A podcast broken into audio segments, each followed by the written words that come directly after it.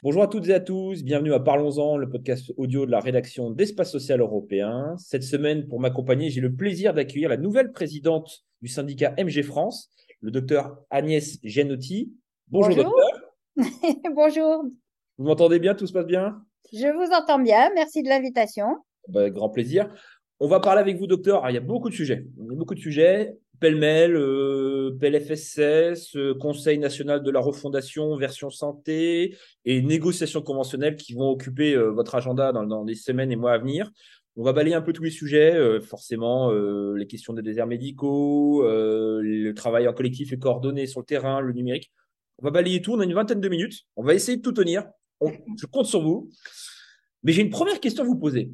Parce que votre, votre élection à la tête d'MG France, c'est quand même un symbole parce qu'il n'y a pas beaucoup de femmes qui sont élues à la tête de syndicats médicaux. Est-ce que ça a été vraiment une révolution en interne euh, Comment ça a été perçu, votre élection C'est déjà une, très belle pas du tout une révolution interne, c'était la continuité, puisque Jacques Battistoni, qui m'a précédé, a fait rentrer beaucoup de femmes au bureau, et nous étions déjà sept femmes pour six hommes dans le bureau. Ce qui s'est passé tout simplement, c'est que les deux plus âgés ont pris leur retraite. C'était Jacques Battistoni et Jean-Louis Bensoussan.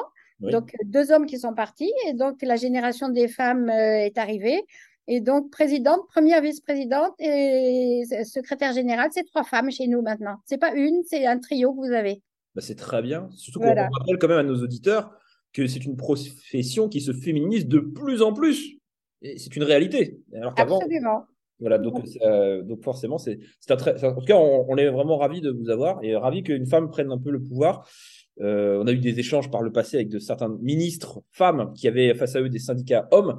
Raconter que c'est pas toujours simple dans ce milieu-là. Mais bon, c'est une bonne chose. Les choses évoluent dans le bon sens. On va parler d'un sujet peut-être qui fâche un peu plus. on va parler du PLFSS, docteur.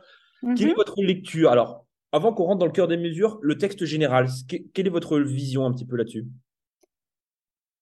Ma vision générale, c'est qu'il y a déjà un premier point qui bloque, euh, c'est que l'ONDAM est en dessous de du taux d'inflation. Donc, au lieu de moyens nouveaux, on a, si on peut résumer, des moyens en moins. Euh, si on regarde euh, les dépenses de ville, tout simplement, par exemple, l'inflation est à 4%. Il y a 2,9% d'augmentation prévue. Ça veut dire qu'il manque 1,1 milliard. Voilà. Donc, faire plus en ayant moins, c'est quand même un sacré défi. Et je crains que des mesures ne soient prises qui ne coûtent rien, qui soient de l'affichage, comme les diverses contraintes. Mhm. Euh, elles ne sont pas prévues encore euh, pour l'instant, hein, donc on verra ce qui arrivera une fois que les lois seront votées. Mais faire plus avec moins, c'est quand même quelque chose que je trouve très compliqué à faire. Tout à fait. Et, vous avez abordé un peu la, question des mesures. Alors, c'est vrai que c'est un texte qui n'est pas très dense en termes de mesures par rapport à d'autres de précédents PLFSS où on avait euh, beaucoup de mesures, notamment sur le volet santé. Il y a deux mesures qui, euh, vous impactent directement. La première, si vous êtes d'accord, il n'y a pas d'ordre de préférence. Hein, voilà.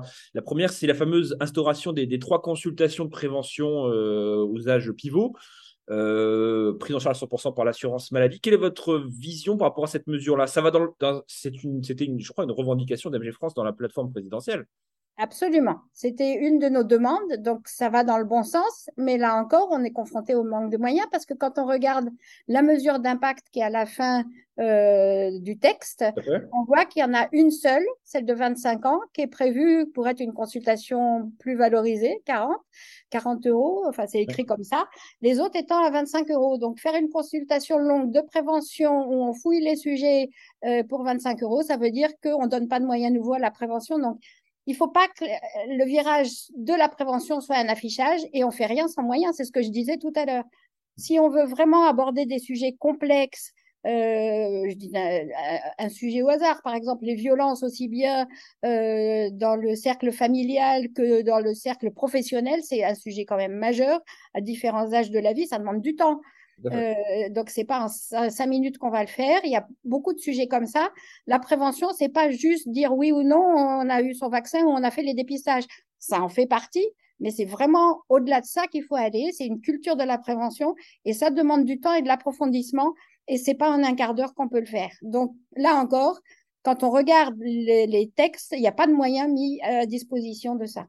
Et vous ne pensez pas qu'éventuellement, par le biais conventionnel, on en reviendra un peu plus tard, tout ce périmètre-là soit revu J'espère bien, j'espère bien, parce que de toute façon, ça peut pas passer. Soit on fait des vraies mesures et avec du travail derrière qui correspond à nos attentes et surtout aux, besoins de santé publique, parce que c'est mmh. vrai qu'on appelle notre système système de soins et pas système de santé, c'est pas par hasard. C'est que dans la culture de, de notre pays, on soigne les gens malades, mais on n'évite pas que les maladies arrivent. Donc c'est toute une culture qu'on doit collectivement modifier. Euh, donc le virage, c'est bien, l'affichage, c'est bien, mais au-delà de l'affichage, il faut vraiment faire des choses qui est une concrétisation réelle. quoi. Bien sûr. Il y a une autre mesure qui a un peu fait bondir les syndicats, c'est euh, entre guillemets l'utilisation de la quatrième année d'internat pour réaliser, euh, faire, enfin, entre guillemets, affecter des étudiants à la réalisation d'actes de médecine générale dans les déserts médicaux ça a été perçu comme une, demi-mesure par un certain nombre d'acteurs politiques. Et pour vous, c'était un peu c'est niette ou c'est euh, réfléchissons à construisons autre chose, mais l'idée n'est pas complètement à jeter. Ah, nous sommes, nous souhaitons la quatrième année.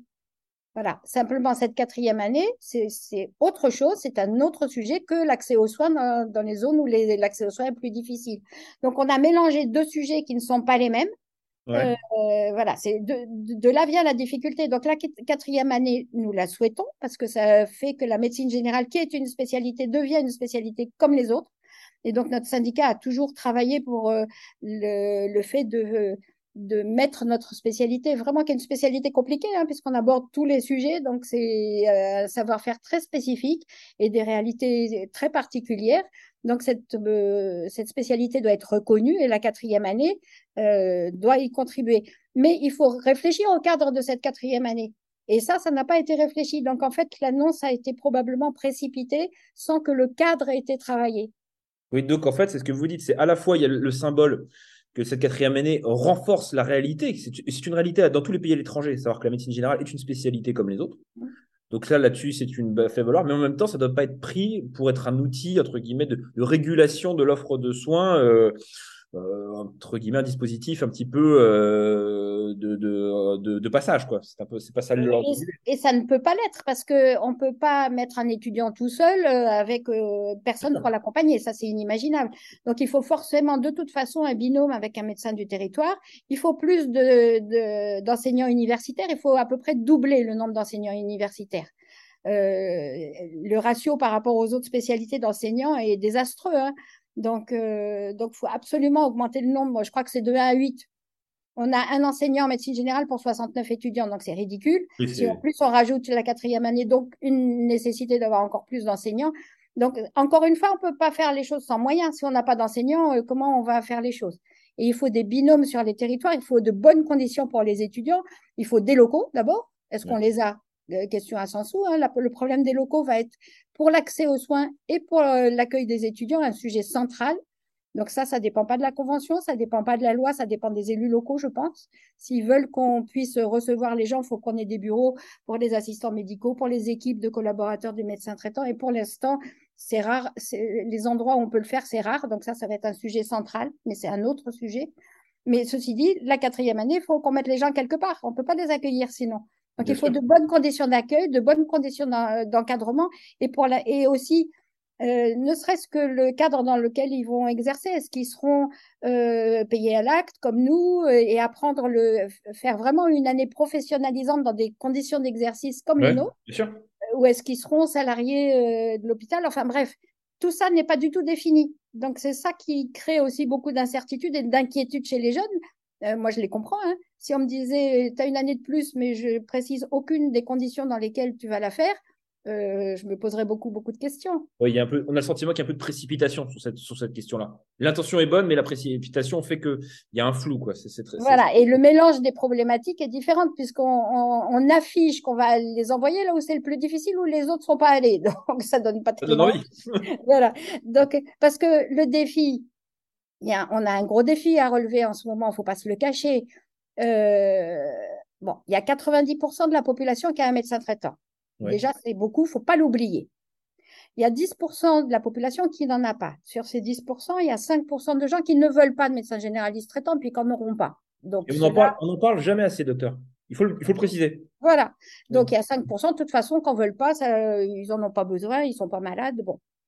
Il y a 5% qui en ont besoin et qui n'en ont pas. Donc, cela, il faut absolument leur trouver une réponse. Et parmi ces 5%, il y a 600 000 personnes qui, oh, qui sont en ALD, donc ont une affection de longue durée et qui n'ont pas de médecin traitant. C'est ça la priorité. Et pour notre syndicat, c'est vraiment ça la priorité. Arriver à trouver un médecin traitant pour, pour ces personnes-là. Euh, voilà, donc ça, c'est une vraie question qu'il faut régler. Donc c'est ça, si je comprends bien votre idée, votre proposition, c'est plutôt que faire encore un, peu une usine à gaz compliquée euh, dont on voit les contours sont un peu flous, plutôt focaliser notre attention et nos, moyens, les, notamment de nouveaux moyens, sur comment organiser le système pour pouvoir prendre en charge ces 600 000 personnes qui sont prioritaires. C'est ça. Voilà. Et donc là, et ne pas augmenter ces 600 000 personnes. Oui, évidemment, de. Eh oui, mais je pèse mes mots parce que nous avons à peu près un tiers de la profession qui a plus de 62 ans. Bon, si on met trop de pression sur les médecins généralistes en exercice et qu'on ne les aide pas, on a un risque de déplaquage de 10 000 médecins généralistes traitants. Et je pèse mes mots, médecins généralistes traitants. Euh, parce que c'est ça dont on a besoin. Dans les effectifs inscrits à l'ordre des médecins, vous avez 40% de médecins généralistes qui ne sont pas médecins généralistes traitants. Et dans un moment de pénurie où on a besoin de médecins partout, à la sécurité sociale, dans les PMI, de médecins du travail, euh, partout, on a l'embarras du choix euh, du, poste en fait. Donc le risque, c'est que les jeunes ne viennent pas s'installer parce qu'on leur met trop de contraintes. Et on va dire, non, mais c'est bon, euh, on m'offre un travail beaucoup plus simple, mieux rémunéré, je ne vais pas aller là où il y a toutes les contraintes. Et le risque, c'est le déplaquage des plus anciens face à la pression qu'on en marre. Mmh Donc, c'est un vrai, vrai risque que les gens ne comprennent pas. Ils disent, mais pourquoi on ne les oblige pas Les infirmiers, on les oblige, et pourquoi on ne le ferait pas pour les médecins? Mais les infirmiers, ils ont plus 15 000 médecins, euh, infirmiers entre 2015 et 2020, plus de 15 000 en plus. Mmh, Donc, une, entre une profession dont le nombre augmente et une profession qui est en pénurie globale, on ne peut pas appliquer les mêmes recettes. Ça ne peut pas marcher pareil. Et, je, vous pose la question parce qu'on a abordé un peu le sujet.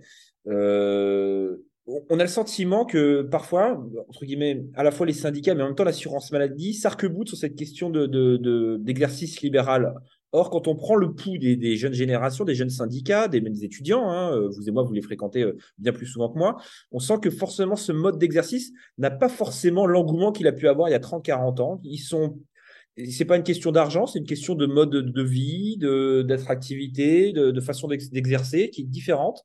Est-ce qu'on n'a pas l'impression que par justement il y a un choc générationnel et que la génération, la fameuse génération dans 10 ans, celle qui, qui post euh, suppression du numerus clausus, n'aspirent pas à ces modèles qui sont actuellement en place et qui demandent autre chose et que, là, il y a un dialogue de sourds? Vous n'avez pas ce sentiment-là? Je pense, je, pense que c'est plus compliqué que ça. D'abord, il y a une méconnaissance de l'exercice libéral puisque les étudiants euh, passent toute leur vie à l'hôpital comme salariés et, ont peur de l'exercice libéral et, et, de ce qu'ils imaginent être les contraintes de l'exercice libéral. Il y a une méconnaissance et une peur. C'est en ça qu'une quatrième année professionnalisante pouvait être intéressante pour les mettre en situation et qu'ils voient en quoi ça consiste et que là, ils fassent un choix. Euh, ça leur va ou ça leur va pas. Euh, L'attrait, par exemple, des centres de santé, est une réalité avec un exercice salarié où ils n'ont pas à se poser de questions sur euh, le portage, l'équilibre financier et tout ça. Ceci dit, voilà. Euh, il y a aussi une réalité, c'est que le nombre d'heures travaillées d'un médecin généraliste libéral est de 50 heures par semaine en moyenne. Euh, dans les salariés, c'est 35 heures. Donc, on n'a déjà pas assez de temps médecin pour soigner la population. Si tout le monde devenait salarié dans des centres de santé, je ne vous dis pas le déficit de consultation euh, que ça entraînerait. Hein. Et, aussi le déficit financier, parce que ça coûte beaucoup plus cher à l'État. Un centre de santé, ils sont tous déficitaires, donc ils, ils ont tous beaucoup de subventions. En libéral, on coûte beaucoup moins cher à la société, contrairement à ce que les, aux apparences. Donc, il y a beaucoup de questions dessous. On voit aussi une financiarisation arriver en France hein, avec des groupes euh, que je ne nommerai pas, mais des groupes financiers mmh qu'on a expérimenté dans des pays du Nord et où ça a fait une médecine à deux vitesses. Mmh. Donc moi, en tout cas, à MG France, on est très attaché à la lutte contre les inégalités sociales de santé, à l'accès aux soins pour tous dans des conditions identiques. Le parcours de soins pour ça est essentiel, le rôle du médecin généraliste traitant aussi, que dans une vie, les gens soient à certains moments salariés, à d'autres moments libéraux, je crois que c'est pas tellement le sujet. Mais à qui appartient l'outil de travail, ça c'est un sujet. Et regardez le centre de la Croix-Rouge qui a failli être vendu justement à une société euh, ah financière. Ça pose question aussi. Donc euh, voilà, je pense qu'il y a beaucoup de choses dans votre question. Euh, sans doute que les jeunes aussi vont travailler un peu moins parce que c'est dans l'air du temps, hein, 35 heures, euh, nous on en est bien loin euh, si on, comptabilise tout ce qu'on fait oui. la profession. 50 heures, je crois que vous êtes en dessous de la réalité. voilà, parce que bon, surtout avec une activité syndicale et, ah, enseignante. Mais oui, mais en fait, il y a tout ça, on est il y a aussi les CPTS, tout ça, ça prend beaucoup, beaucoup de temps, quoi. Oui, bien sûr. Justement, bah, on, en, on, en, touche un mot. Euh, alors, il y a deux dispositifs phares que l'assurance maladie entend pousser, notamment dans le cadre de la prochaine négociation conventionnelle. À la fois l'outil de coordination, alors CPTS, MSP, euh, on prend la forme entre guillemets qu'on veut. Là-dessus, ça décolle un tout petit peu. Alors, ça continue à monter.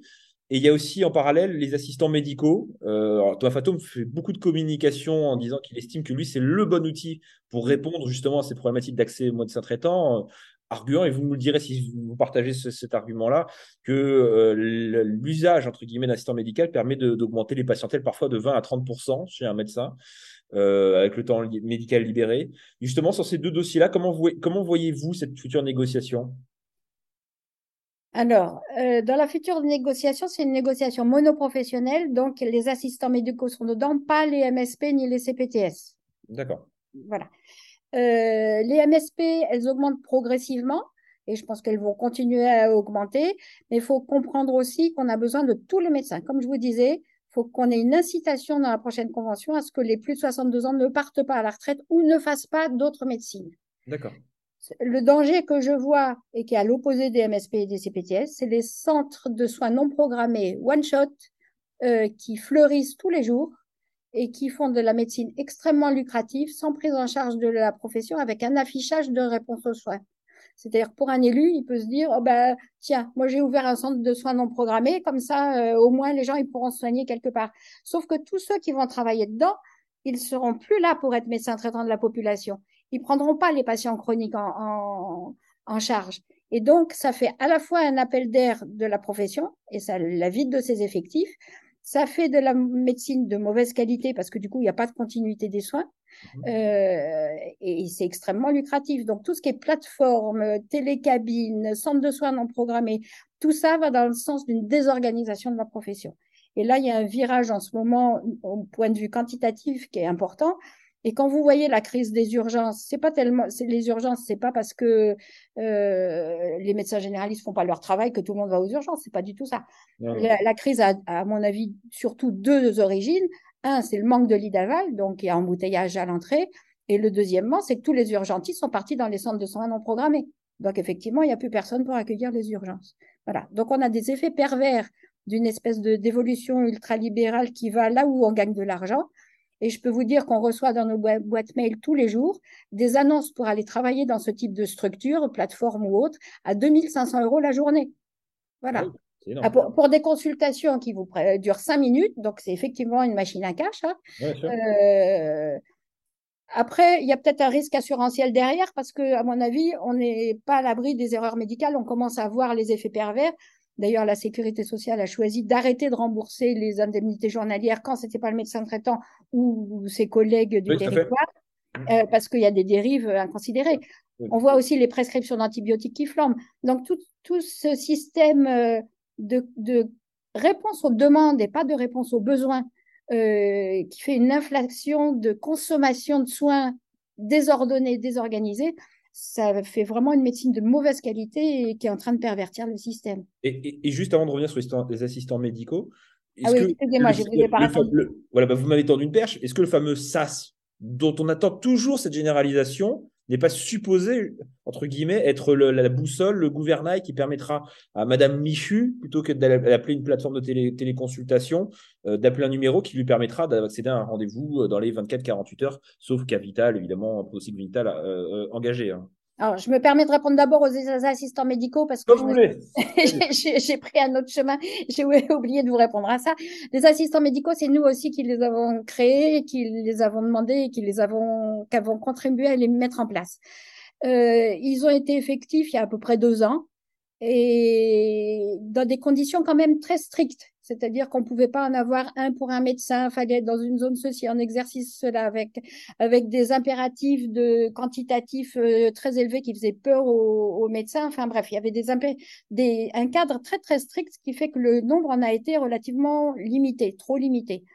Ils ont quand même fait leur preuve de leur efficacité. En deux ans, 2000 assistants médicaux chez les médecins généralistes, 500 000 patients ont retrouvé un médecin traitant. Donc oui, ça marche, on l'a prouvé. Donc il faut absolument euh, étendre le système et diminuer les objectifs, même si en fait tous les médecins qui avaient conclu euh, un accord pour avoir un assistant médical ont rempli leurs objectifs à de rares exceptions près. Donc c'est plutôt la peur, c'est-à-dire quand vous êtes déjà sous l'eau en disant je peux pas en faire plus, on va me demander d'en faire plus, c'est pas possible, je vais pas y arriver, donc je ne prends pas d'assistant médical. C'était un frein psychologique parce que dans la réalité, sans travailler plus et sans s'en apercevoir, il prenait en charge plus de patients. Tout à fait, tout à fait. Plus avec il y a aussi la question des locaux qui est avec, hein, vous avez abordé. Voilà, mais donc les locaux, ça va être la question, parce qu'on a aussi les infirmières azalées de santé publique avec lesquelles on doit travailler. Pourquoi pas des IPA aussi euh, donc, y a, tout ça, faut bien faire travailler les gens dans des locaux qu'on n'a pas. Euh, moi, je suis en plein Paris, dans, le 18e arrondissement, un quartier populaire. J'ai pas d'endroit pour mettre un assistant médical. Je vous assure que je pleure. Voilà. Et je pourrais faire sans doute plus si j'avais un assistant médical. Et je suis pas la seule. Donc, les locaux, ça va être un problème crucial. Sur le SAS, euh, oui, ça devrait être la réponse plutôt que ces centres de soins non programmés. Euh, il y a quand même une difficulté dans la mise en place, c'est que c'est quand même le SAMU qui pilote beaucoup, hein, c'est très SAMU centré, tout doit passer par le SAMU. Et le SAMU et les soins de ville, c'est pas la même logique. Donc, il y a des difficultés de, de mise en phase des deux logiques, de celle du SAMU et celle des soins de ville. Et j'espère qu'on va les surmonter pour que ça donne quelque chose. Il y a toutefois euh, il faut être vigilant à une chose, c'est qu'on n'ait pas des besoins de régulation médicale tels qu'on va tous se mettre à réguler et on sera plus dans nos cabinets pour recevoir les gens. Donc ça serait aussi un, effet pervers du système où on peut imaginer, euh, j'appelle le SAS chez un régulateur, il n'y a plus personne pour euh, euh, pour consulter et j'ai quelqu'un en téléconsultation parce qu'il n'y a plus personne. Bon, bref.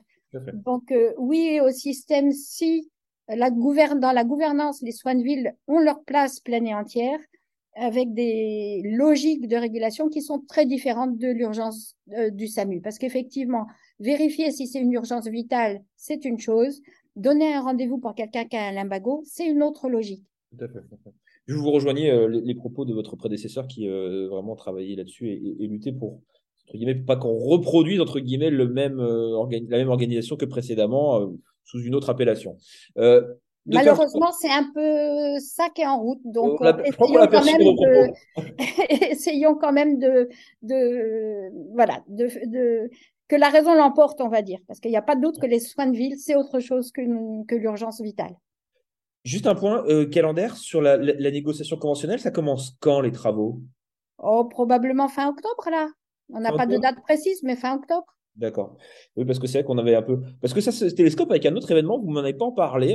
Peut-être que vous n'en attendez pas grand-chose, mais c'est vrai que c'est c'est un peu un ovni, ce fameux CNR santé. Euh, ça a été lancé donc le 3, le 3 octobre dernier au Mans hein, par François Braun. Alors, on a un peu de mal à identifier ce que, sur quoi ça peut déboucher, notamment sur la question de l'accès aux soins, parce qu'elle est centrale, hein, évidemment. Vous y voyez clair, vous, là-dessus? Euh... On est entre nous. Quoi vous, répondre Quoi vous répondre? Je peux vous dire ce que j'en attends déjà. Euh, après, on verra si on atteint les objectifs.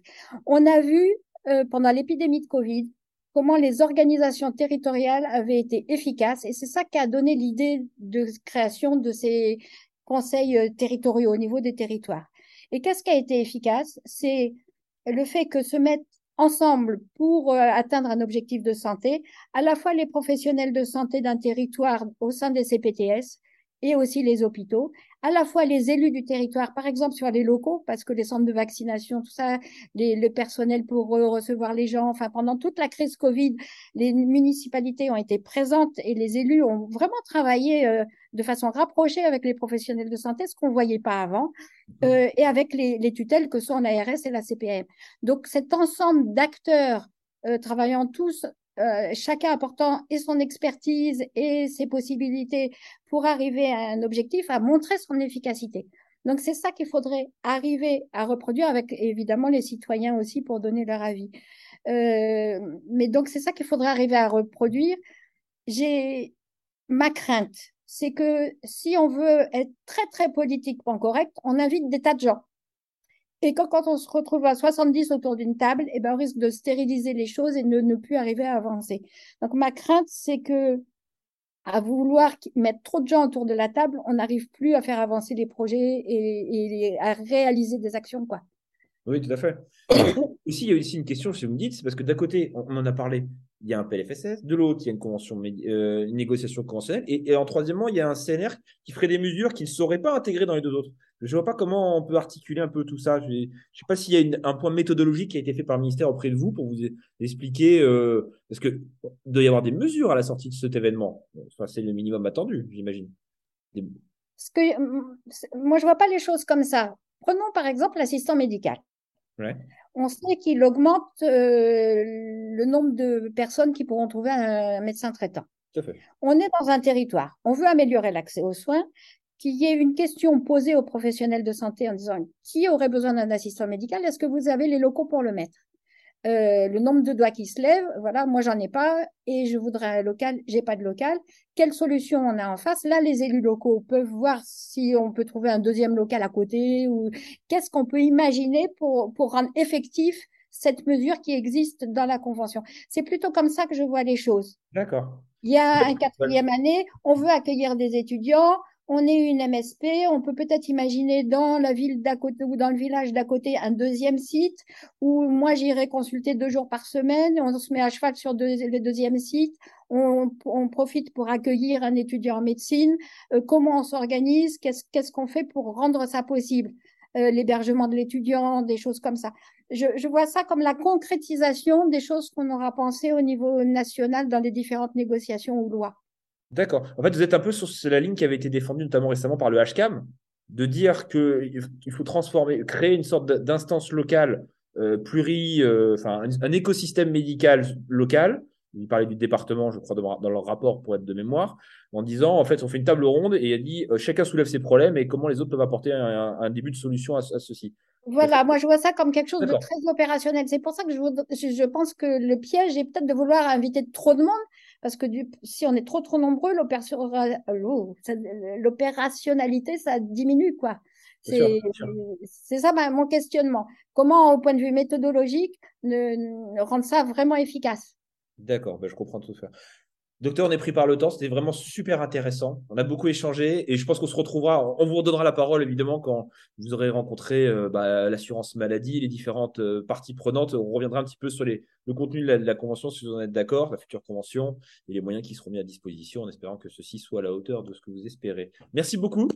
Avec plaisir. À une prochaine fois. Voilà, donc euh, bah, je vous dis merci à toutes et à tous de nous avoir écoutés et on se retrouve la semaine prochaine pour un autre podcast de la rédaction d'Espace Social Européen. À très bientôt, au revoir.